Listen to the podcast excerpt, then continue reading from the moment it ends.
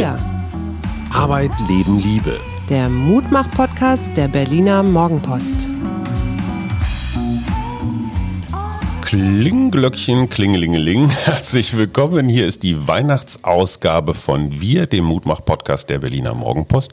Und wir sind heute nicht nur zu zweit. Mir gegenüber sitzt meine bezaubernde bessere Hälfte. Suse? Bei uns ist auch jemand, den wir uns extra auf die Weihnachtsfolge gelegt haben. Hallo Andreas Tölke. Guten Morgen, Mittag, Abend. Lieber Andreas, warum bist du bei uns? Aus einem ganz einfachen Grunde, weil du eine durchaus mutmachende Lebensgeschichte hingelegt hast. Als wir uns kennengelernt haben, das ist gute 20 Jahre her. Keine, keine Jahreszahl. Keine, keine Jahreszahl. Ist eine Weile her. Es regierte, glaube ich, gerade Gerhard Schröder. Und Andreas, du warst, ich sage das durchaus mit Respekt, ein Klatschreporter. Du warst für die Yellow Press unterwegs, im Wesentlichen, ich glaube, für die Gala, ne? aber Sag auch mal. für die Bund. Oh, Entschuldigung, habe ich dich falsch vorgestellt? Aber sowas von. Dann ich habe mich kapriziert auf Architektur, zeitgenössisches Design und Kunst. Ja, da lege ich aber extrem Wert drauf. Okay, dann wäre das auch schon mal klargestellt. Ich war damals Chefredakteur bei einer angesehenen Architektur, Kunst und Du Designzeit. warst bei der Klatschpostille namens Max. War so eine Welle. Genau, ich war bei Max und Andreas kam immer mal wieder an und brachte spannende Geschichten aus der weiten Welt der prominenten Menschen. Was, was war deine Top-Geschichte, auf die du heute noch besonders stolz bist damals? Oh, das war, daraufhin bin ich umgezogen. Das war ganz lustig. ne, ernsthaft? Ja, erzähl. Erinnerst du dich, dass wir 19 eine Geschichte gemacht haben über die Karl-Marx-Allee? Ja, natürlich. Und zwar haben wir die Fassaden runtergeklappt. Damals wohnten logischerweise noch die Bewohner vor Mauerfall dort. Und es zog dann hin die dänische Webdesignerin, der italienische Modemacher, junge Menschen, die keine Ahnung hatten von der Geschichte. Und unsere Geschichte war zu sagen, wie funktioniert das nebeneinander? Genau. Wie können die miteinander klarkommen? Und dann habe ich diese ganzen Wohnungen durchforstet. Es war irrsinnig spannend. Uwe Ahrens hat damals die Fotos gemacht, sensationell. Und daraufhin habe ich die Wohnung von innen das erste Mal gesehen und wohne jetzt am Strausberger Platz. Das heißt, die Geschichte hat dein Leben verändert. Total. Ernsthaft. Ja, aber sag mal, du hast aber auch Yellow-Geschichten gemacht, ne? Was war da so dein Promi, deine Promi-Enthüllung Nummer eins? Ich habe nie enthüllt. Ich war ja immer so der, der komische Mann, der ankam und mit der Frage loslegt, wie geht's Ihnen denn so? so, Rolf, Rolf Töpper wie ein Recherche. Ja, so ne? so. ungefähr. Wer mich am meisten beeindruckt hat, auch ohne Schmanz, habe ich auch aus reiner Neugierde gemacht, war Sarah Jessica Parker von Sex and the City. Interessiert mich genau null, dieses Sex and the City. Ich bin auch nicht die Zielgruppe. Und Sarah Jessica Parker habe ich getroffen und wir haben uns zwei Stunden lang über Architektur und Obama und die Wahl unterhalten. Und nach zwei Stunden fiel mir ein verdammter Hacke, ich bin für Install da. Ich muss mal wissen, was hat die denn da gerade an? Womit schmiert sie ihr Gesicht ein und wie bleibt sie so jung und schön? Also Architektur und Design, ja. Ähm, Jetzt aber. Vorsicht. so, und warum du hier bist? Weil ein paar Jahre später hast du dein Leben doch grundsätzlich verändert. Deine Schwerpunkte liegen jetzt nicht mehr auf Architektur und Design, sondern du hilfst Menschen. Und deine Wohnung spielt ja auch immer noch eine Rolle, ne? Ja, naja. ja, das war bizarr. Das war echt bizarr. Wollt ihr jetzt wirklich in der Zusammenfassung die ganze knackige Geschichte hören? Absolut. Aber absolut. Okay, ich versuche das in fünf Sätzen zusammenzufassen. Es wird nicht klappen. Ich habe 2015, wie jeder andere, wahrscheinlich auch in Berlin gesehen, wie die Menschen vorm Lageso saßen, sind nicht versorgt worden. Da sind jeden Tag 1200 bis 1300 Geflüchtete angekommen. Und die damalige Lageso-Leitung, Herr Chaya von der CDU, waren unfähig. Das bedeutet, die Zivilgesellschaft in Berlin ist reingesprungen und hat das erledigt, was eigentlich hätte irgendwie der Senat erledigen sollen. Ich habe das immer in der Glotze gesehen und dachte, das kann nicht sein. Ich wohne da zwei Kilometer von entfernt. Äh, ich habe eine riesen Wohnung, also 120 Quadratmeter. Allein? Bitte. Ja. Das soll auch so bleiben. Und Reden wir gleich wieder, in Ruhe drüber. Jetzt. Jetzt, egal. Und habe dann bei einer Freundin von Moabit Hilft angerufen und gesagt, Mensch, schick mir vier vorbei, ist jetzt auch egal. Ich hatte keine Ahnung von Geflüchteten. Ich wusste nichts, null, nada, zero. Mhm. Und es kamen fünf. Also vier bestellt, fünf geliefert. Mhm. Das war das erste Mal, dass ich mit Geflüchteten zu tun hatte. Und daraus ergab sich dann über sechs Monate, dass jeden Tag bei mir irgendwelche Menschen geschlafen und gelebt haben. Teilweise eine Woche, teilweise 14 Tage. Es waren, wir haben das mit den Nachtschwestern, die gab es immer nachts, die haben sich darum gekümmert, wenn die Busse fuhr, fuhren und es sind noch Menschen übrig geblieben. Die Busse haben die zu den Unterkünften gebracht. Blieben immer Menschen übrig, so drei bis 400. Und ich hatte dann durchgerechnet mit den Nachtschwestern über 400 Menschen bei mir zu Gast. Wow. Ja. Und jetzt kommen da ja Menschen, so wie wir auch. Es gibt ja ganz unterschiedliche Geschichten, Traumata, hört man immer wieder. Was hat dich da so bewegt, als du nun permanent mit neuen Menschen auch zu tun hattest?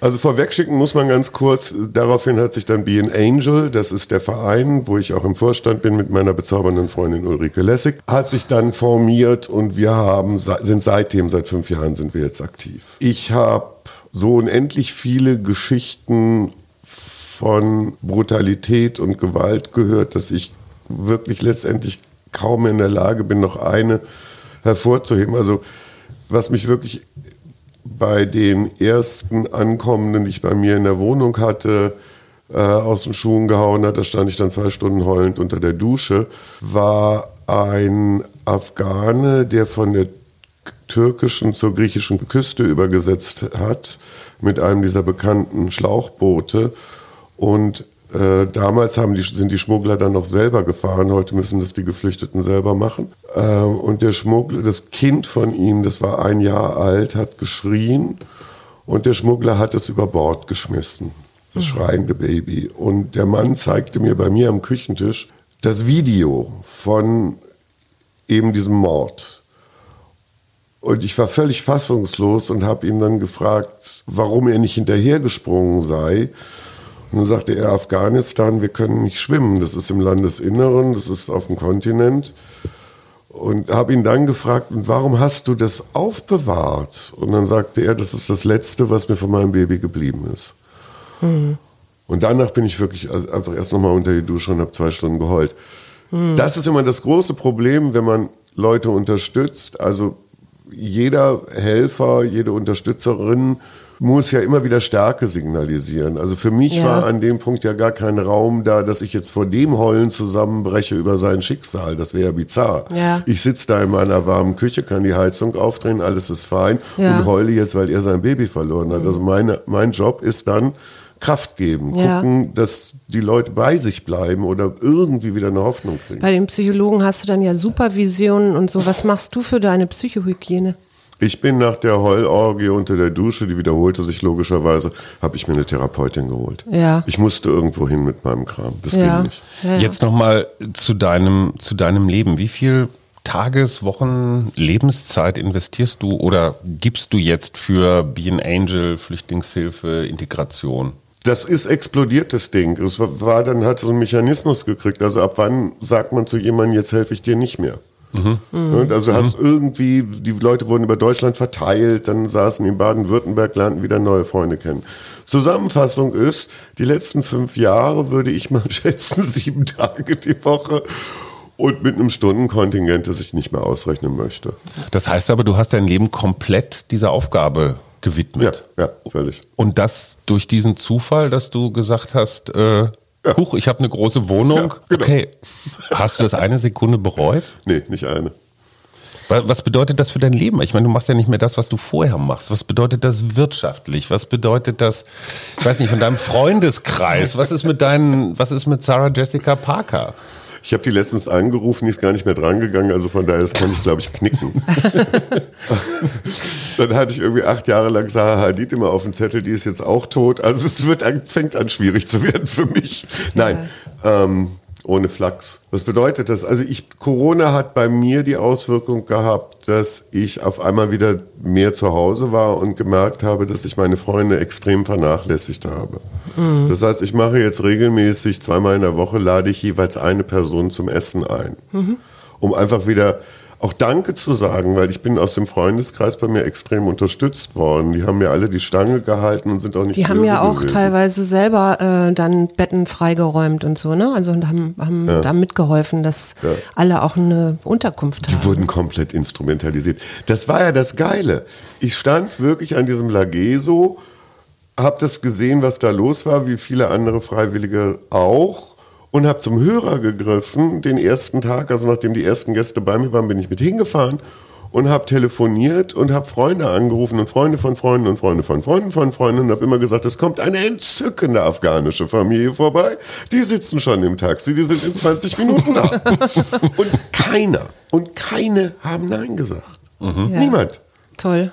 Was hast du über dieses Land gelernt in diesen fünf Jahren? Ich meine, das waren jetzt deine Freunde, die extrem hilfsbereit waren. Aber es gibt ja auch eine durchaus starke andere Bewegung, die sagt, schmeiß diese Menschen alle raus oder lass sie nicht rein oder lass sie absaufen. Ach, geh mir fort, das sind 10 Prozent. Und, also ich habe so einen so einen- so einen- so einen- so einen Standardspruch und den meine ich sehr ernst. Wir haben es mit einer 10% Arschlochquote zu tun und die gibt es überall. Die gibt Ja. es bei Hundebesitzern, bei Blondinen, bei Menschen ohne Versicherung für Fahrraddiebstahl, bei Geflüchteten und logischerweise auch bei den deutschen Wählern. Bist du jemals angefeindet worden für das, was du machst? Einmal Okay. Nein, aber sag mal, wie sieht das konkret aus? Kriegst du, was weiß ich, Hassmails oder ja, ja, ja, ja, bist du auch persönlich schon bedroht worden? ja, ja, ja, ja. Und wie, ge- wie gehst du damit um? Also ich bin der felsenfesten Überzeugung, das sind Übersprungshandlungen. Also Ja. ich, ich denke, dass die Menschen einfach völlig verunsichert sind, irgendwo hin müssen mit ihrer Aggression und ihrem Frust. Und ich glaube, dass das auch, ich nehme es nicht so ernst, wie man es vielleicht sollte. Keine Ahnung, weiß ich nicht, ist mein subjektives Gefühl. Dann sollen sie halt, dann ist es raus. Jetzt gibt es ja bei dir noch eine Besonderheit. Ne? Also du bist ja jüdisch. Ja, Und ich weiß, äh, du hast bei Facebook neulich etwas gepostet, das ist mir total nahe gegangen, auch weil ich vielleicht mich selber gerade sehr mit meiner Großmutter beschäftige. Äh, du hast geschrieben, und da sind auch zwei Fotos, Berlin, darf ich lesen, oder? ja, natürlich. Berlin, September 1941. Suse, Hans Hermann und Ursula, die Löwentrauts, beschwingt und stilvoll September äh, 1941 zum Sommerurlaub. Mai 1943 ist Suse in Auschwitz ermordet worden. Berlin, November 2020. Enkel Andreas mit dem Nachwuchs eines afghanischen Paars. Ich bin jetzt irgendwie Opa. Und was ich noch viel wichtiger fand, war, Irgendjemand, der dringend loswerden möchte, dass wir nicht die ganze Welt retten können, sag es Suse. Möchte sich dringend jemand mit Anne Frank vergleichen, sag es Suse. Noch jemand, der es statthaft findet, einen stilisierten Judenstern bei Demos zu tragen, sag es Suse. Sie liegt übrigens in einem Massengrab in Birkenau. Und ähm, ich finde das, also erstens fühlte ich mich natürlich auch selber angesprochen, weil ich auch Suse heiße, aber ich, das, ist, hat, das hat mich so berührt, weil das hat ja dadurch nochmal so eine eigene Komponente, weil du hast ja sehr viel mit muslimischen Menschen zu tun, ne? Afghanen, Syrer hatten wir eben gerade schon. Wie, wie geht das denn? Also so, weil es gibt ja doch auch einen großen Hass auf Juden generell und wie geht das jetzt mit diesen Flüchtlingen? Sagst du denen das? Natürlich. Das ist irgendwie. Wir haben dann ja 2018 das Restaurant den Kreuzberger Himmel eröffnet. Da arbeiten im Moment 20 Leute, also, also arbeiten da eben gerade nicht. Ähm, 20 Menschen aus neun Nationen. Und es gibt ein Wandgemälde von Lena Petersen, die sensationell ähm, Dinge macht. Da sind die drei Weltreligionen im Spitzbogen. Ja. Und es fängt an mit dem Judentum, Ja. weil das Klar, ist die Wurzel die Grund- für Wurzel. monotheistische Ge- Religionen. Dann kommen die Christen und dann die Muslime. Mhm. Als kleine Anekdote, es gab ja hier die antisemitischen Übergriffe letztes Jahr, woraufhin dann Berlin gesagt hat, wir tragen Kippa. Mhm. Dann hatte ich Kippa dabei, saß im Restaurant, die lagen vor mir. Ich habe es nicht geschafft, zur Fasanenstraße zur Synagoge zu gehen. Und diese Kippa lag vor mir und es kamen mm, Mitarbeiter an und sagen, was ist das? Ich sage, blöde Frage, weißt du doch ganz genau. Ja. Ähm, habe erklärt, was ist der Hintergrund, dass Freunde vorbeikommen wollen und diese Kippa abholen. Und dann sagten die, nee, nee, die nehmen wir, die tragen wir heute. Das heißt, wir hatten dann Muslime, die den Abend in einem Restaurant mit Kippa deutsche Gäste bedient haben. Ich habe mich nur ein einziges Mal sehr heftig gestritten. Das hätte mir aber auch mit einem Deutschen passieren können. Das war ein Palästinenser, der mich persönlich ähm, vorgeführt hat für die Politik in Israel. Mhm. Und da habe ich nichts mit zu tun. Nö. Ich bin deutsch und jüdisch. Ja. Ende. Punkt. Ja. Also, dass ich Bibi jetzt auch nicht gerade die Krone der Schöpfung finde, ergibt sich, glaube ich, aus der aktuellen politischen Lage in Israel. Ja. Aber ich kann da nicht hingehen und wählen. Nee. Lass doch mal ganz kurz auf, den, auf deinen Post bei Facebook zurückkommen. Suse, Hans-Hermann und Ursula, die waren im September 41 im Urlaub. Hans-Hermann und Suse sind deine Großeltern. Ja. Und Ursula? Meine Mutter. Das ist deine Mutter, ja. das ist die Tochter von den beiden. Genau. Genau. Das ist die adrette junge Dame in dem lockeren Trenchcoat. Ja, das kann man jetzt, äh, das kann man jetzt gerade nicht sehen, aber die stehen hier, stehen vom Brandenburger Tor. Ja, natürlich. Ja, die, also der Ausschnitt hier ist ein bisschen klein. Was hast du von zu Hause mitgekriegt? Das war wieder so eine paradoxe Nachkriegsgeschichte. Also ich habe eine schwerst traumatische, traumatisierte Mutter als Mutter gehabt, die überlebt hat mit Judenstern, mit Steinen beworfen werden, runter vom Lyzeum, keine gescheite Ausbildung. Und 1969, da war ich neun Jahre alt. Scheiße, das war es mit den Zahlen. Komm weg. Der Drops ist geschnitten. Also 1969 hat meine Mutter mir offenbart, dass ich jüdisch bin und hat die ganze Zeit versucht, mich völlig fernzuhalten von all dem, was die Kultur und Religion ausmacht unter ihrem Bewusstsein zu sagen, desto mehr du weißt, desto gefährlicher ist das für mhm. dich. Sie hat es den Rest ihres Lebens nicht schaffen können, was ich auch verständlich finde, Frieden zu schließen. Mhm. Sie ist aus jedem Flugzeug rausgehüpft, äh, wo immer das auf der Welt war, und hat das erstes gesagt, ich bin aus Deutschland, aber ich bin keine von denen. Mhm. Also sie hat sich permanent entschuldigt dafür mhm. und sie hat nie hingekriegt, selber zu sagen, das ist vorbei. Ging nicht. Mhm. Sie hat dann dummerweise auch noch ein Verhältnis gehabt, irgendwann mal ähm, mit einem Mann ähm, und beim Näherkommen hatte der dann äh, die SS-Runen auf dem Arm. Mhm. Und das war natürlich wieder ein kompletter Schlag ins Kontor. Also, ja. dass diese Menschen unter uns sind, ihre Generation war damals 14, 15, 16 Jahre alt. Das heißt, die haben schon sehr bewusst wahrgenommen, was passiert da. Und dass sie jetzt auch noch so einem Verbrecher über den Weg läuft und zu dem Gefühle entwickelt und sagt irgendwie, oh, das ist aber ein toller Mann, da könnte ich mich vielleicht. Und dann passiert, das ist natürlich unfassbar. Das ist hm. unfassbar. Ich frage jetzt mal für die Psychologin. Ähm, diese Art aufzuwachsen, ich sag mal, unter dieser, naja, unter dieser Glocke, die sich natürlich nicht, ähm, nicht dicht halten lässt, äh, würdest du daraus irgendetwas ableiten, was du heute tust? Ich, wir haben im, im Hast Rest du eine Mission? Nee. Von damals? Nein. Okay. Nein, nee, finde ich auch albern. Also es geht dann in Richtung Helfersyndrom und da, da, da. ich fand, ich setze mich natürlich mit meiner Geschichte auseinander, wäre ja blöd, wenn nicht. Wir haben im Restaurant, so solange es noch gelaufen ist, ähm, haben wir sehr, sehr viele Gruppen gehabt und unter anderem gibt es eine jüdische Organisation, die 16- bis 19-jährige jüdische Amerikaner nach Deutschland bringt, um auf den Pfaden ihrer Ahnen zu wandeln. Und dann sitzen diese Kids vor mir und dann darf ich immer so ein bisschen was erzählen und fragen sich, verdammte Hacke, was machen wir in einem Restaurant, wo offensichtlich sehr viele Muslime arbeiten? Mhm. Und dann stehe ich da und erzähle denen die Geschichte meiner Großeltern und meiner Mutter und sage ihnen dann, es gibt ein Recht auf Flucht. Wenn meine Großeltern hätten fliehen können, wäre ich mit einer vollständigen Familie aufgewachsen. Mhm. Und dann siehst du richtig, wie bei den jungen Menschen die Synapsen ploppen. Mhm. Vielleicht ist es mit Mission, das ist mir zu pathetisch. Aber vielleicht ist es der verzweifelte Versuch, wach zu küssen, einfach Verhältnisse darzustellen. Ich weiß es nicht, keine Ahnung. Ja, oder eben einfach Mensch zu sein auch, ne? Ja, darauf, das finde ich am besten, das nehme ich. Ja. ja, das gefällt mir. Genau. Wir sind letztendlich ja alle Menschen und die Religionen sind leider Gottes wirklich Dinge, die polarisieren und anstrengend sind und ja. Ich kann auch dieses Haram und wie heißt das andere Halal, ich kann es echt nicht mehr hören. Ja. Mann, oh Mann. Jetzt ist es ja so, dass in diesem Restaurant ja nicht nur Syrer arbeiten und Afghanen, sondern ihr nehmt ja quasi jeden Flüchtling, der da kommt. Und es kommen ja auch Flüchtlinge aus Afrika.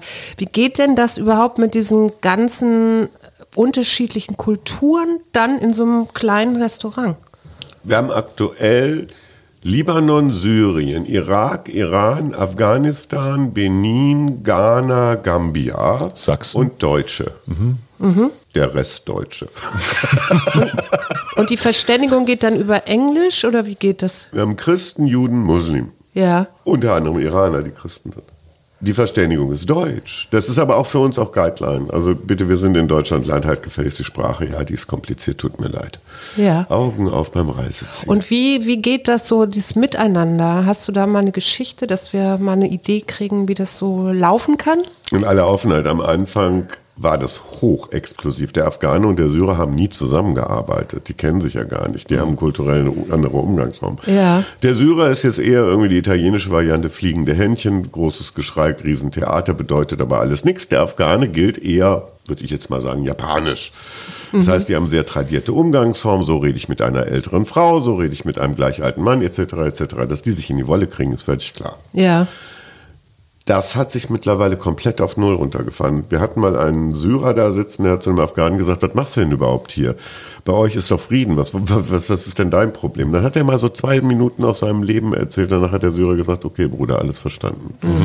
Jetzt aktuell passieren dann halt so Dinge, dass Ismaila ist ähm, ein Mensch aus Afrika, ein, ein wunder, wunder, wunderbarer Mensch. Also er ist so bezaubernd. Steht neben mir und am Ende der Absacker und ein Afghane im munteren Geplappere sagt zu ihm, du Schoko.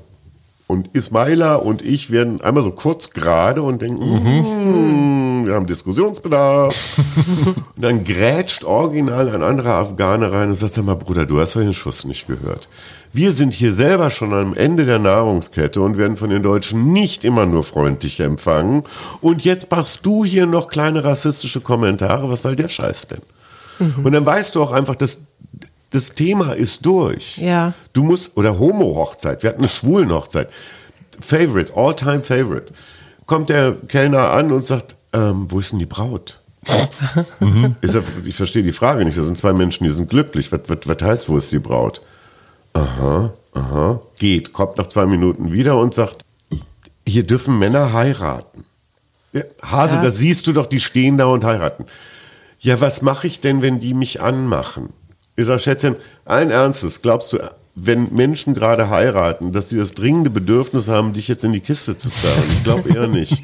Die haben miteinander genug zu tun. Dann kommt, ja, hm, gut finden muss ich das nicht, oder? Da sag ich, nee, musst du nicht. Du musst die Fresse halten, weil es geht dich einen Scheißdreck an. Das heißt, ein Restaurant hat natürlich auch eine hohe pädagogische Funktion. Ne? Also mehr Integration geht eigentlich nicht. Untereinander, aber auch mit der Mehrheitsgesellschaft alles dabei. Das ist der Punkt. Untereinander. Ja. Das kann nicht sein, dass der alte weise Mann mit den grauen Haaren von der Kanzel verliest, wie man hier miteinander umgeht. Sondern es geht wirklich darum, die, es gibt, das sind so tolle Leute, die halt auch ganz unterschiedliche Bildungsniveaus haben. Wir haben Straßenkinder dabei, die sind in Afghanistan, in Kabul auf der Straße aufgewachsen. Dass die einen Bildungshorizont haben, der jetzt eher begrenzt ist, ist ja völlig klar. Trotzdem sind es Leute, die dann vom Herzen her so schnell adaptieren und jetzt mittlerweile studierten Menschen aus Syrien, die sehr merkwürdige Rollenklischees im Kopf haben, mal kurz drüber aufklären, wie man denn mit Frauen und Männern umgeht. Und das ist der Punkt. Sag mal, überlebt der Kreuzberger Himmel die Corona-Zeit? Wir wissen ja nicht, wie lange dieser blöde Lockdown noch weitergeht. Ich bin mir absolut sicher, ja. Irgendwie kriegen wir das hin. Ja. Also ihr macht das mit eurer, mit eurem Obdachlosenessen, mit eurem Takeaway-Food. Das ist Nee, machen wir nicht. finanziert. macht Takeaway man machen wir null. Also ihr seid aber jetzt durch Spenden finanziert. Nee, auch nicht. Wir- Der, der Verein ist ein Verein. Also Be an Angel e.V. als Verein ist ein gemeinnütziger Verein mit Spenden. Mit Spenden? Der Kreuzberger Himmel ist eine GmbH. Das ist ein reiner Wirtschaftsverein mit einem ganz pragmatischen Hintergrund. Der Verein darf Geld nur ausgeben, wenn das Finanzamt sagt, das ist gerechtfertigt. Mhm. Die GmbH darf Geld ausgeben von einem Gewinn, was auch immer man machen will. Was kostet ein Mensch in Syrien? Ungefähre Preisvorstellung? Wenn ich mir einen Syrer kaufen will? Ja, wenn du den Syrer kaufen willst. Keine Ahnung. So 1300 aus dem Foltergefängnis von Assad Quatsch. sind im Moment die Tarife. Quatsch. Ja, kein Scherz. Wenn ich eine Niere brauche oder Da hast einen du dann- Haussklaven. Da hast du den Zugang in, in, in Libyen. Ja. Da wird gehandelt, 450 Dollar kostet ein Afrikaner. Das Okay. Mhm. ist kein Scherz. Es gibt wirklich Sklavenmärkte, das ist alles halt so. Also in Assads Foltergefängnis sitzt dann ein 60-jähriger Mann, dem wir irgendwie über Wege und Umwege ähm, Kontakt hatten. Und der Mann wäre in diesem Gefängnis gestorben. Mhm. Das ist jetzt Bribe, das ist Bestechung. Das heißt, wir können das über den Verein gar nicht absetzen. Ich habe Herrn Assad angerufen, habe gefragt, sag mal, können wir eine Spendenquittung kriegen? Geht das irgendwie? Assad meinte, wäre ganz schwierig im Moment. Drucker wäre ausgefallen. Hm, Fax tut's auch nicht. Ja, ja. Das bedeutet, wir haben dann aus dem Gewinn von der GmbH diese 1300 Euro über schlimme Wege nach Syrien gebracht. Dann zahlen wir 35% Einkommensteuer drauf, dann kostet ein Mensch 1650 Euro. Finde ich jetzt noch ein Schnäppchen für einen Menschen. Hm. Und den habt ihr dann hier rübergeholt oder Nein, der das war einfach nur frei, Der ist frei. in Der ist Syrien? frei. Genau. 1300 Konnte Euro. zurück zur Familie. Wie, wie groß ist eigentlich das Thema Heimweh bei den Leuten? Wollen die alle wieder zurück? Nee, zurück nicht, aber das ist brutal. Das ist brutal. Aber das, ist kannst du dir wirklich ja schlimm. vielleicht sogar selber vorstellen, wenn Ich du kann jetzt, mir das nicht vorstellen. Naja, aber- Ganz ehrlich nicht. wenn du deine Wohnung jetzt verlierst und jetzt zahlst über Kopf irgendwo anders. hin. Ich habe mich gerade sehr stark auch mit der Fluchtgeschichte meiner Großmutter beschäftigt, die hier 1929 in Berlin ankam. Und ja, ihre Schwester hat das alles aufgeschrieben. Und wenn du das liest, dann ist das, glaube ich, sehr ähnlich und, und Bei, bei Flucht, was, nachvollziehbar. was wir alle vergessen, dass niemand freiwillig flieht und Genau. dass, dass man sich das auch nicht aussucht. Also es ist nicht Auswandern, wo man sagt, ich gehe jetzt Nein. nach Amerika, werde Tellerwäscher und Millionär.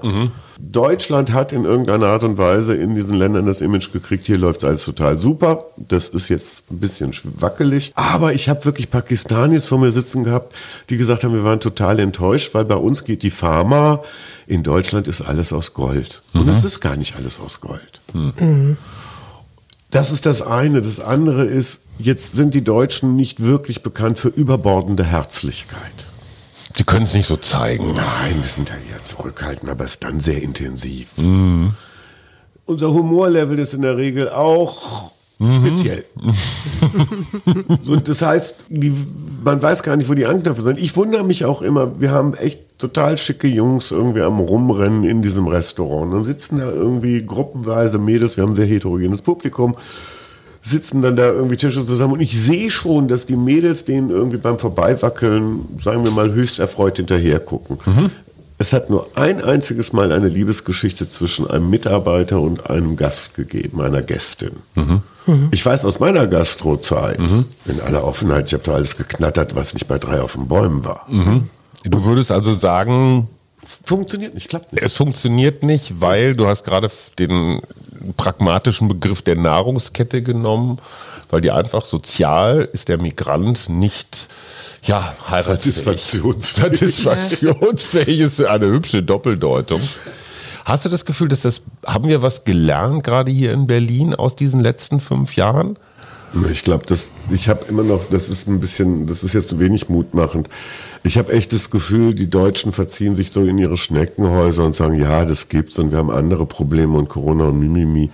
Das aufeinander zugehen und den Versuch zu starten, einfach mal zu gucken, wie ein Miteinanderleben funktionieren kann, das ist, glaube ich, eher auf einer Sparflamme. Hast du das Gefühl, dass die Fronten sich in diesen fünf Jahren verhärtet haben oder hat sich das wieder ein bisschen entspannt? Nee, es hat sich verhärtet. Wenn du jetzt mal auf deine vielen Menschen, die bei dir gewohnt haben, die du betreut hast, die du hier in Deutschland willkommen geheißen hast, zurückguckst, was sind so die Geschichten, wo du sagst, wow, die beeindrucken mich wirklich? Wir haben unsere- Zeit. Unsere Intention ist ja zu sagen, wir machen die Türen auf, durchgehen musst du selber. Also wir haben so Guidelines, wo wir sagen, keine Diskriminierung gegen wen auch immer, keine Gewalt, das und so. Und wenn du das machst, dann gibt es die gelbe Karte und wenn du es nochmal machst, gibt es die rote Karte und wir unterstützen dich nicht mehr. So, Das ist das eine, das als Vorrede. Und die, die Intention ist, wir wollen uns überflüssig machen. Ich brauche keine neuen Freunde, ich habe genug Freunde. Ja. So, und das Schönste, was mir passiert ist, war letztens in der U5. Da kommt jemand auf mich zu und sagt, grinst mich fröhlich an und sagt Hallo. Ich sage ja, schön, auch Hallo. Du bist ein großer Kommunikator. Das. Unfassbar. Das ist ein Träumchen. Frag mal Sarah Jessica Parker. Wir rufen sie gleich an. Dann so kann ich die Handynummer geben. ähm, auf jeden Fall. Sagt, wer, wer bist du? Da sagt der Ali. Ich sage, nee, bitte nicht. Noch Kein einer. Ali und kein Mohammed mehr, ich kann nicht mehr. Da habe ich 53 von in meinem Handy. Pronamen. Ja, ich habe doch bei dir gewohnt. Ich sage, ja, das ist jetzt auch noch keine ausreichende Information, da waren viele. Und dann erzählte er weiter, hat sich davon überhaupt nicht irritieren lassen. Also mittlerweile, die Leute kennen dann auch ein bisschen meinen Humor und meine Kodderschnauze. Und dann sagt er, ja, er wohnt ja in Lichtenberg mit seiner deutschen Freundin, die wäre ja jetzt schwanger und Lichtenberg wäre jetzt irgendwie ziemlich unsexy. Er würde jetzt seine Ausbildung machen zu Gaswasser Scheiße war es, glaube ich. Äh, wäre jetzt bald am Ende und dann würden sie sich eine gescheite Wohnung suchen. Dann kam die U-Bahn-Station, Ali stieg aus, winkte mir fröhlich zu und sagte alles Gute und war weg. Das will ich, genau so will ich das. Mir reicht das, wenn der Ali vor mir steht in der U5, U7, U3 und sagt, das und das ist der Status quo. Und wie viele von deinen Pflegekindern, würdest du sagen, haben diese Ali-artige Integration so hingekriegt? Das ist wie, wie bei allen anderen auch. Es gibt irgendwie so echt die Kracher, die durchstarten ohne Ende. Das ist die ein, Und das erste Drittel. Ja, Ne? so, genau. Und was ich erstaunlich finde, ist subjektive Wahrnehmung. Die Frauen und jungen Mädchen starten hier echt mehr durch als irgendwelche gelangweilten, postpubertärenden kleinen Jungs, die im Bett liegen und PUBG spielen oder wie immer das heißen mag. Die Mädels und Frauen nehmen wahr, ach guck mal, das ist ja interessant, so läuft das hier. Wir haben junge Frauen dabei, die haben nach drei Jahren original angefangen, Jura zu studieren. Auf Deutsch. Auf Deutsch. Und kannten vorher kein Wort Nein. Deutsch. Die rufe ich jetzt an und lass mir Gesetzestexte erklären, weil ich so blöd bin nach dem dritten Mal lesen. Wir haben Leute, auch Frauen, Kunstgeschichte haben wir dabei. Wir haben in Potsdam viele Menschen, die da an der Hochschule sind. Also es ist, die, die, die Frauen sind der Kracher. Danke. Finde ich ja auch. Meine afghanische Gattin Suse. Aber was ich ja auch spannend fand, eure Homepage, also Be an Angel. Und was ich ja gut fand, war, dass ihr auch darlegt, wofür ihr von de, die Spendengelder benutzt. Also dass es nicht nur jetzt hier für den Verein und die Behördengänge geht, sondern eben auch um die Redaktion Be an Angel oder die Pressearbeit und solche Sachen. Das fand ich total schön, weil das so transparent war auch. Ne? Jetzt machst du das ja nicht alleine, sondern wenn da Pressearbeit und so weiter steht, äh, muss da ja schon ein großer Stuff hinterstecken. Oder wie, wie stellt man sich das vor? Der nach, nach Jahrzehnten im Journalismus kann ja schon ganz gut verkaufen. Ja. So in aller Offenheit. Das ist ein kleiner, sehr agiler Verein. Also wir haben ein Büro, das hat uns wunderbarerweise Monika Herrmann, die Bezirksbürgermeisterin von Kreuzberg, sehr, sehr schnell und unbürokratisch im Rathaus zur Verfügung gestellt. Ich Ja. mag die Frau übrigens gern. Ich auch. Ich, ich bekenne das jetzt hier mal, obwohl, obwohl sie die Kreuzbürger, Bürger, Kreuzbürgermeisterin ist. Die hat einen guten Humor und eine Ja. Tendenz zum Anstrengendsein. Gut, wer hat gut, das nicht? In einem positiven Sinne Finde ich auch. Ja. Ja. sonst wäre sie ja wahrscheinlich auch nicht da, wo sie ist. oder? Naja, sie hat ein paar irre Mitstreiter und einen schwierigen Bezirk, sagen wir es so. Ja, aber äh, also wirklich, was ich, Hajo, was ich total spannend finde, ich mache, du machst ja Politik viel, viel mehr als ich. Ich hänge seit fünf Jahren auf einmal in diesem Wust aus Verwaltung und Bürokratie und dittete rum. Und jetzt kann man von Rot-Rot-Grün in Berlin denken, was man will, ob das jetzt die politische eigene Meinung ist oder nicht, völlig Wumpe. In meiner Erfahrung sind die Politiker hier wirklich nicht so mies wie ihr Ruf. Mhm. Es ist die Verwaltung, die hinten dran hängt. Ich stand original mal vor einer Verwaltungsdirektorin, das ist jetzt keine kleine Nummer in Berlin, die mich begrüßt hat mit den Worten, ach, Sie sind der, der immer so viel Arbeit macht. Wo ich so denke, Entschuldigung, ich bin Teil einer zivilgesellschaftlichen Organisation. Wir sitzen auf Behörden und haben teilweise für die Klienten die Unterlagen so dabei, dass es einfach nur noch durchrutschen kann und haben Unterlagen dabei, die die Behörde ausgestellt hat, aber nicht mehr im eigenen System. Und dann bin ich derjenige, der viel Arbeit macht. Nee, nee, du brauchst nicht. Wake up, darling, and smell the coffee. Ich habe mich gefragt, wie sind das alles ähm, Freiwillige? Machen die sind das Ehrenamtliche, Genau, die sich im, im Verein organisieren oder die das mittragen? Oder wer macht das? Wir haben uns super strukturiert. Also es ist wirklich mit, mit der Ulrike Lessig, glaube ich, bin ich ein gutes Team als Vorstand. Das erste war ja, dass wir gesagt haben, die Leute brauchen hier schnellstmöglich Unterstützung, also Empowerment. Dann mit der Intention, bitte lass uns uns selber überflüssig machen als Verein. Dann kam dazu humanitäre Nothilfe in Griechenland. Ja. Da sind wir auch sehr aktiv. Wir haben in Belgrad das geschafft, das ist drei Jahre her. Da saßen 1200 Menschen in verfallenen Lagerhallen. Da haben wir finanziert gekriegt, dass wir die drei Monate über den Winter wenigstens jeden Tag mit einer warmen Mahlzeit versorgen konnten. Jetzt sind wir, wie gesagt, in Griechenland aktiv und versuchen dort Kinder in lebensbedrohenden Umständen rauszuholen und Operationen. Das haben wir zusammen mit dem Stern, mit der Sternstiftung, die finanzieren da einen großen Teil von initiiert. Das ist das Schöne. Ich habe noch so ein bisschen Medienkontakte und die kommen auch auf mich zu. Wir Ja. haben vor Ort einen Fotografen, mit dem wir eng zusammenarbeiten, Murat Remis. Der hat gerade eine schöne Reportage in Geolino für Kinder verständlich, was passiert in Moria.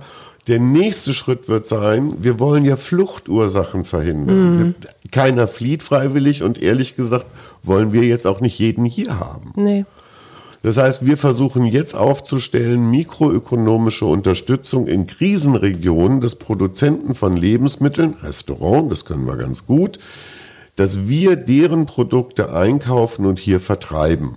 Das heißt, die kriegen dort genügend Geld, dass sie sich selber am Leben halten können und vielleicht auch noch ihre Familien. Ja. Das heißt, wir haben dann die drei Punkte abgedeckt, die wirklich bei Flüchtlingspolitik oder Flüchtlingsgeschichte, Geflüchtetengeschichte wichtig und vulnerabel sind. Das ist ein Verein, der hat Leute, die Spezialisten sind. Also wir haben ein gutes Netzwerk an Rechtsanwälten und Rechtsanwältinnen. Wir Ja. haben ein super Netzwerk an Freiwilligen, die nur Griechenland-Fälle begleiten.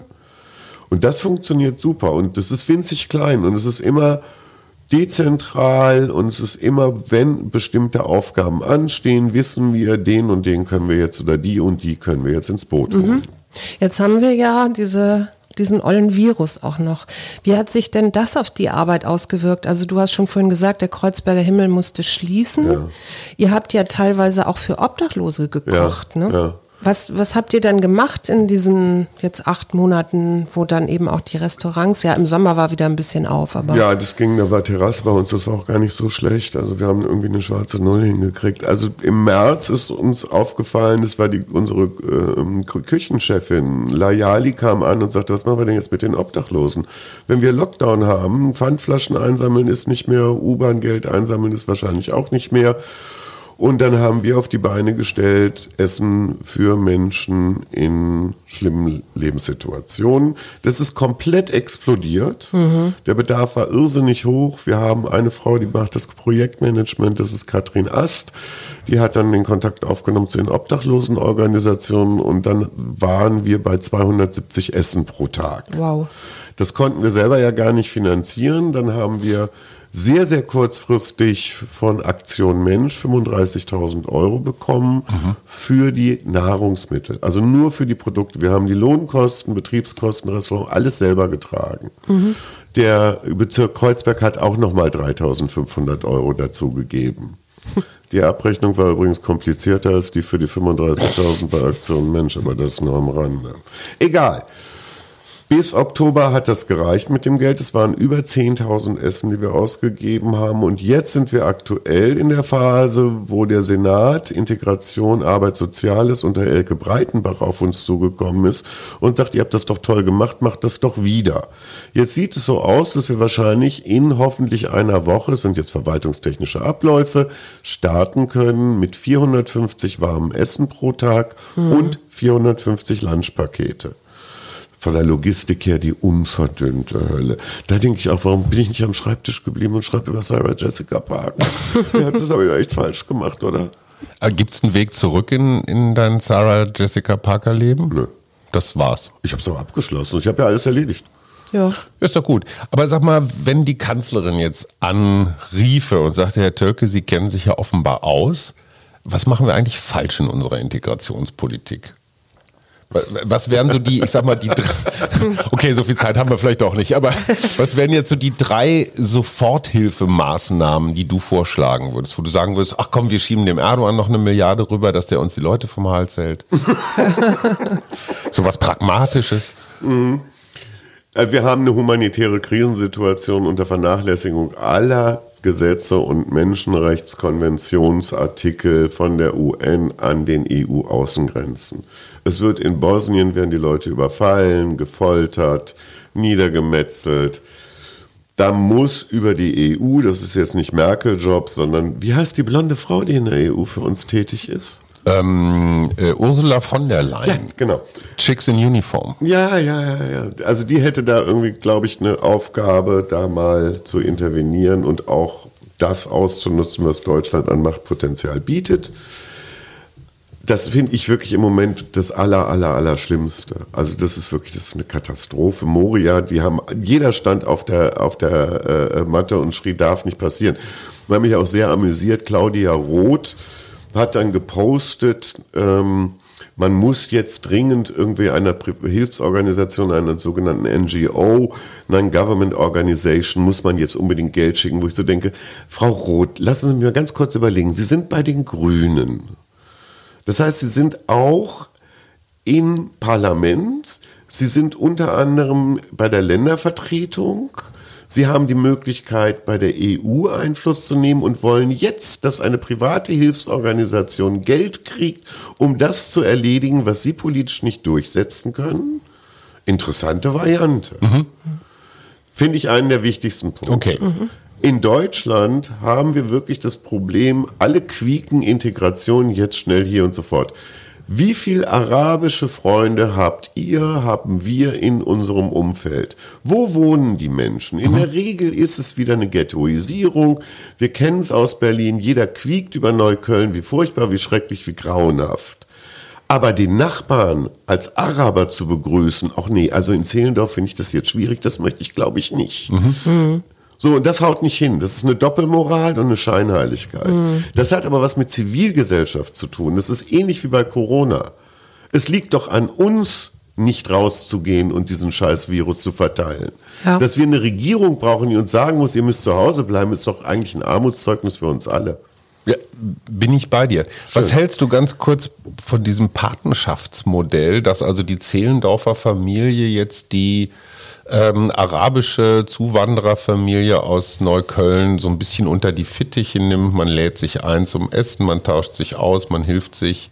Ist das ein Modell? Das ist ein Modell. Also ich habe die Erfahrung gemacht, gerade 2015, dass natürlich Menschen mit einem veritablen Helfersystem, äh, Syndrom sich Aufgeflüchtete draufgesetzt haben. Also der, hm. die Kinder sind aus dem Haus, der Hund ist relativ selbstständig. Uns fehlt irgendwie der Flüchtling für die nächste Grillparty.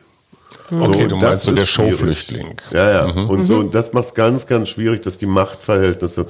meistens in solchen Konstrukten wackelig sind. Und die Helfer, wir haben dann auch aufgesetzt ein Programm Helfer helfen, weil wir haben gesehen, dass ja. die alle auf dem Zahnfleisch gekrochen sind. Ja. Und haben von vielen, vielen und meiner Meinung nach zu vielen das Feedback gekriegt, nee, mir geht's doch super.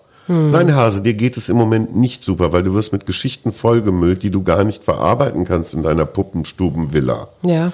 Und das ist ein großes, großes Problem. Also solange das nicht auf Augenhöhe passiert, solange man nicht auch anfängt, Diskussionen zu führen über Suse, wir hatten letztes telefoniert, da ging es um ähm, Afghanen und Onanie. Ja, genau. Ja, Fui, grauenhaft, will man alles gar nicht wissen, muss aber sein. Ja. Und das aber bitte auf Augenhöhe. Mhm. Das sind junge Männer, die sind viril, um es mal vorsichtig Ja. Ich glaube, das Zeug heißt Testosteron. Ja, danke. Genau. Wir erinnern uns. Hat das diese Frau von Düster? der Leyen auf den Markt gebracht?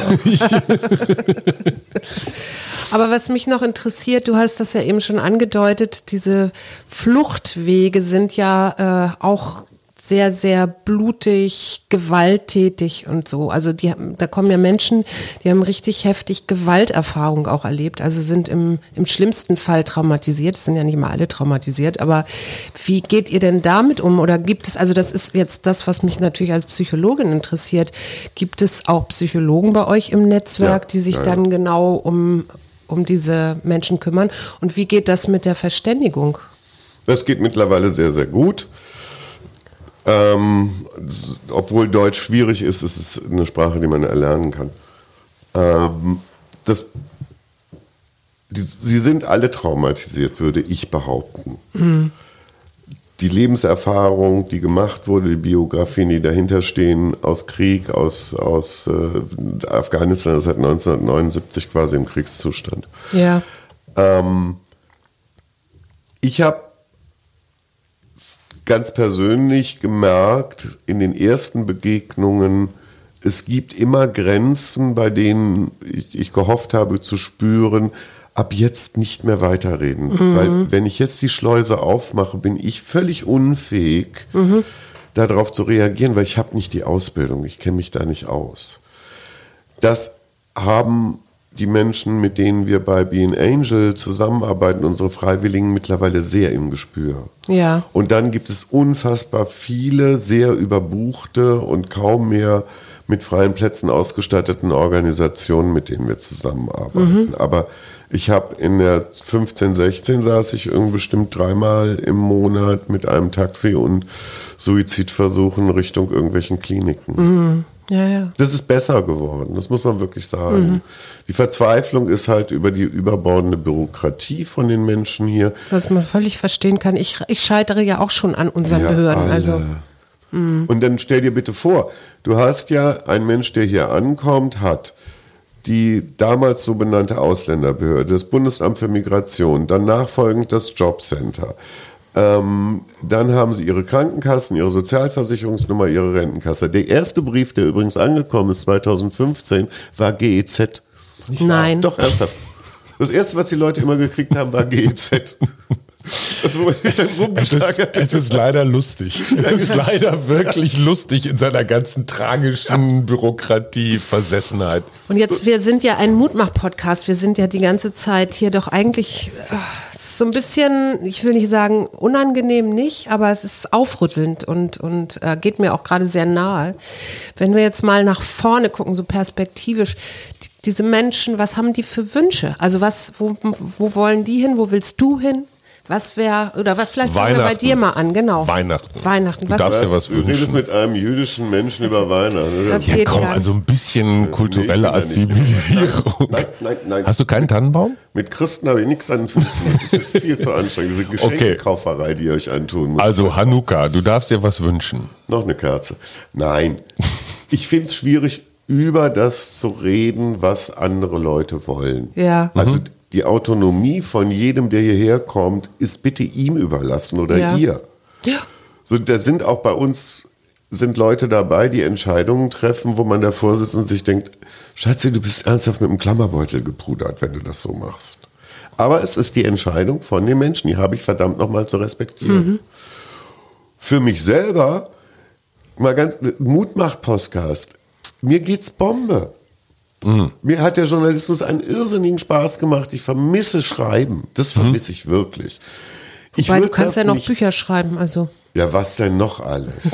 Ich habe heute Morgen die? Wohnung geputzt, jetzt soll ich auch noch Bücher schreiben. Nein, wisst ihr, ich glaube, dass man einfach Mut machen im Sinne von, guck doch bei dir selber, was kannst du aus deinem Knetmasse-Leben machen? Ja, oder Also, wie kannst du die ja. Welt ein bisschen besser machen? Nee, gar nicht. Das, ich finde den Anspruch Der ist zu nicht. hoch. Das ist mir viel zu ja, hoch okay. was, was ist das Ding, wo, wo, wo du merkst, da, da brennst du für, da geht dein Herz hin. Das ist mir auch total Wumpe, wenn es der Gucci-Gürtel sein muss in aller Offenheit. Das ist mir lieber, wenn ich jemand einen Gucci-Gürtel vom Munde abspart, als rennt 25 Mal in der Woche zu Primark. Ja. Erfüllt euch eure Träume, aber nehmt bitte die Träume, die, die eine Relevanz haben. Nehmt nicht irgendeinen Scheiß, geht nicht shoppen, macht es nicht, ist eh alles Trash. Wohnungen sind viel zu voll. Gut, du kannst dir für andere Menschen nichts wünschen oder willst das nicht. Du selber darfst dir was wünschen. Sex wäre ganz schön mal wieder. Okay, das machen wir jetzt nicht live, glaube ich. Das Danke. sparen wir uns ein bisschen. Aber du hast einen Hund. Ich meine, hey, Blah. Müller. Müller hat übrigens gerade einen Bandscheibenvorfall überstanden und läuft noch etwas. Wenn es hier manchmal komische Geräusche gibt, weil es am Tisch scharrt, dann ist das übrigens Müller ein bezaubernder Hund. Aber sag mal, du machst einen ganz zufriedenen Eindruck. Ich bin. Du hast das nicht geplant, 2015, dein Leben so zu verändern. Ähm, willst du das, hast du Pläne für die Zukunft? Willst du das jetzt einfach so weitermachen? Willst du der Flüchtlingsonkel von Berlin werden? Oder hast du dir so ein Datum? oder, nein, oder willst du, oder, oder sagst du so jetzt mal irgendwann, wenn ich, wenn ich 60 bin oder bin äh, 50, das wollten wir doch gerade kamouflieren. Also wenn ich meinen nächsten runden Geburtstag habe, dann höre ich auf mit dem Quatsch. Oder lässt du das jetzt einfach auf dich zukommen? Also mein Lebensentwurf war nie, dass ich irgendwann in Rente gehe. Als solo-selbstständiger Journalist hätte es sowieso hinten und vorne nicht gereicht. Ähm, das, was ich jetzt mache, kann ich bis an mein Lebensende machen. Also wir haben 96 Millionen Menschen weltweit auf der Flucht. Ich glaube, da ist ein steigender Bedarf. Ich bin in der Zuwachsbranche. Das war ironisch. gemeint. Absolut. Aber sag mal, als Solo-Selbstständiger hast du auch immer jeden Monat sehen müssen, wo deine Kohle bleibt. Wie hat sich das bei dir wirtschaftlich verändert? Boah, ich bin knietief in den Miesen. Echt wahr? Ja, ja. Ich habe irgendwie über die fünf Jahre jetzt irgendwie 30.000 Euro bin ich im Minus. Okay, aber das könnte man ja auch mal als Spenden aufrufen. Ja. Taten, wir setzen unter die Podcast-Folge auf jeden Fall einen Link zu Be an Angel. Das äh, lässt sich auf jeden Fall unproblematisch machen. Sag mal, wir haben jetzt so viel Mut gemacht, aber wie viel Enttäuschung hast du erlebt in diesen fünf Jahren, dass dich Leute, die du in deine Wohnung gelassen hast, du hast mir mal die wunderbare Geschichte erzählt, als zuallererst haben sie gerne dein teures Rasierwasser ausprobiert. Rasierwasser, was ist das? Oder, oder, oder Eau de Cologne oder Oh, entschuldige bitte. Ja, du, ich kaufe nur äh, Sonderangebote im Duty Free. Riecht man. Ja. das ist die Kernseife, du Hund. Aber sag mal, Enttäuschung. Bist du, bist du gelingt worden? Bist du beklaut worden? Haben dich Leute einfach grob missbraucht? Ich glaube, ich habe das ausgeblendet, ehrlich gesagt. Wie gesagt, die 10% Arschlochquote, also in der Zusammenfassung vom Zusammenwohnen ist eine Tasse kaputt gegangen, das war meine.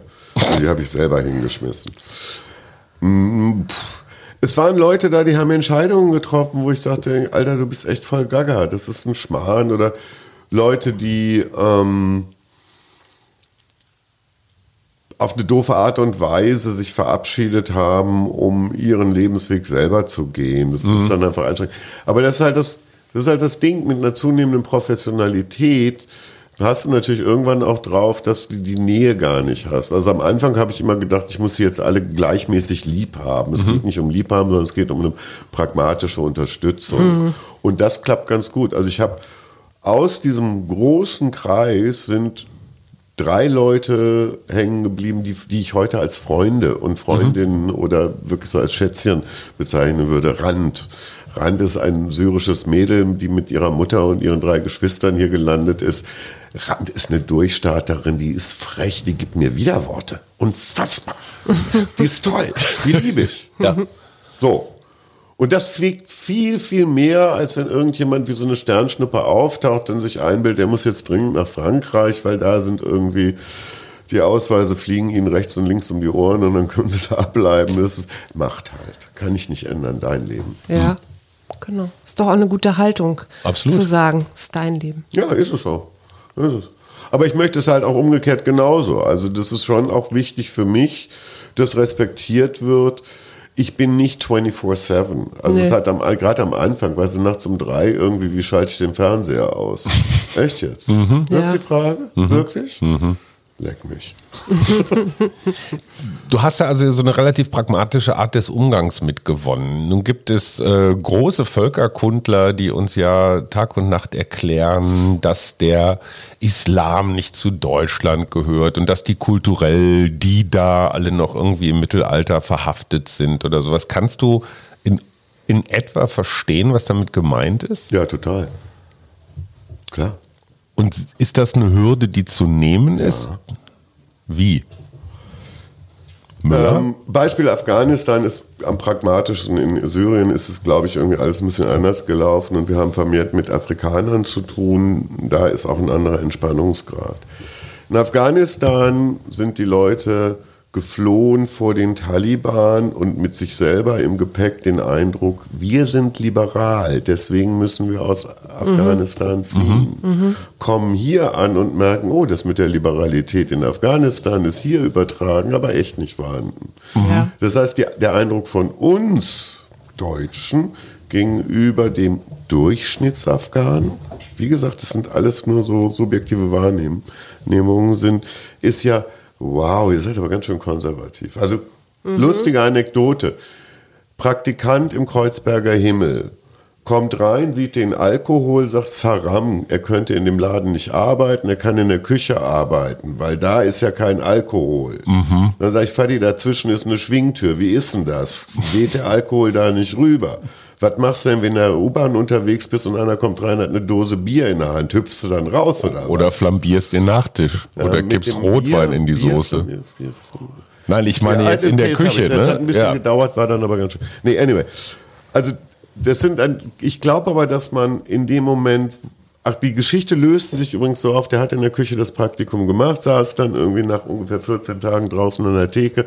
Usus in jeder äh, Gastronomie ist, am Ende gibt es irgendwie den Absacker fürs Personal Mhm. und muss quatschen, dass der Gast eigentlich ganz niedlich ist, aber ohne Gast wäre Gastronomie natürlich viel, viel schöner. Mhm. so. ähm, das ist bei uns nicht anders. Und dann saß der da und der andere, der, der, der Afghane neben ihm, hat sich dann irgendwie seinen Gin Tonic reingezwirbelt und das war alles völlig in Ordnung. Ich glaube, dass diese Augenhöhe und dieses, dieses auch mal drüber lachen können, wo die einzelnen Beschränkungen sind, ist was extrem Wichtiges. Ich muss mir doch auch die schlimmsten Scherze über mich anhören. Ich sitze da und dann sagen die zu mir, dick bist du geworden, Corona bekommt ihr nicht. Schmeiß sie raus. Ja, natürlich. Schmeiß sie raus. Schon passiert. weißt du, so. Also, Gut, dass du nicht eitel bist, das habe ich immer an dir geschätzt. ja, ne? Wie viel wohnen eigentlich jetzt gerade bei dir? Nicht mehr, gar nicht Gar mehr. nicht Keine- Du mehr. hast es, du hast es ausgelagert. Ich habe es auch ausgereizt, ich kann es Ja, nicht mehr. okay. Ja. Verstehe ich. Sag mal, und wo ziehst du deine Kraft her so? So im Alter? Was ist dein, deine Kraftquelle so jeden Meditierst Tag? du? Was machst du? Liest du kluge Bücher? Hörst du Podcasts? hörst du Merkel reden? Ja, natürlich. Phoenix ist bei mir Dauerbeschallung. Ernsthaft. Ähm, nee, ich weiß es gar nicht. Ich habe, glaube ich, ganz gute Resilienzen. Also das ist was, was vielleicht auch irgendwie biografisch begründet ist. Also jetzt nochmal der kurze Schlenker zurück. Meine, meine Mutter war dank posttraumatischer Belastungsstörung psychosomatische Asthmatikerin. Das heißt, ich bin groß geworden mit dem Ding, wenn du böse bist zu deiner Mutti, erstickt die und dann stirbt die. Das heißt, für mich war immer so ein Parameter, man darf nicht alles aussprechen. Vielleicht muss ich deswegen jetzt auch im Moment so viel reden. Ja. Und, aber ich glaube letztendlich, wenn man in irgendeiner Art und Weise mit allen Schwächen und Stärken, und das ist der Kampf von uns allen, ja mit sich im Reinen ist, dann funktioniert es auch. Ich bin Und sich nicht mehr so wichtig nimmt, glaube ich, oder? Ja, ja. Also dieses über sich selber lachen und über andere. Also das, ich glaube, dass es da auch funktioniert im Austausch mit wem auch immer, dass man sich selber nicht außen vor nimmt. Ich nehme mich ja selber komplett auf die Schippe. Ja, meine, meine, meine, Stimmt. meine verschiedenen Fetischisierungen von, von, von Luxusterror oder der behinderte Hund an der Seite. Das ist ja alles, das ist ja hochnotkomisch, wenn man da genauer hinguckt. Absolut. Ja. Und das ist vielleicht auch ein, auch eine schöne, ein schönes Schlusswort, zu sagen, Humor ist es am Ende auch, ne? Ja, Also, gemeinsam lachen verbindet Lachen. total. Genau. Und das Wegschreien, das ist das Allerschönste. Was äh, können die Leute denn, die das jetzt hoffentlich gehört haben, äh, tun, um dich und dein, den Verein ein bisschen zu unterstützen? Was fehlt? Wofür, was braucht ihr? 1974 bin ich nach England geschickt worden, Kinderlandverschickung, weil mhm. meine Englischnoten scheiße waren. Mhm. Und hatte dann Postverkehr mit meinen Eltern und habe auf eine Postkarte draufgeschrieben, schickt mir keine Liebe, schickt mir Geld. ich finde, es ist ein wunderbar weihnachtliches Schlusswort. Das war Andreas Tölke, ein guter Mensch. Sein Verein oder der Verein, der ihm hilft oder dem er hilft, Be an Angel. Die Kontakte werden wir im Podcast Anhang veröffentlichen. Für alle, die vielleicht durch das nicht ganz stattgefundene Weihnachtsshopping noch ein bisschen was überhaben. Wir können, äh, soweit wir das beurteilen können, wir zwei beiden sagen, da ist das Geld wirklich gut aufgehoben. Lieber Andreas, schön, dass du da Fall warst. Es war mir ein großes Vergnügen. Vielen, vielen Dank. Wir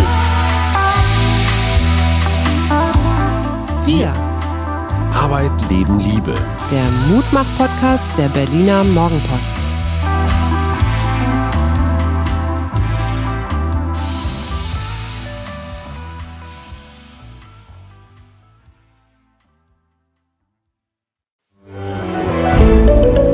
Ein Podcast von Funke.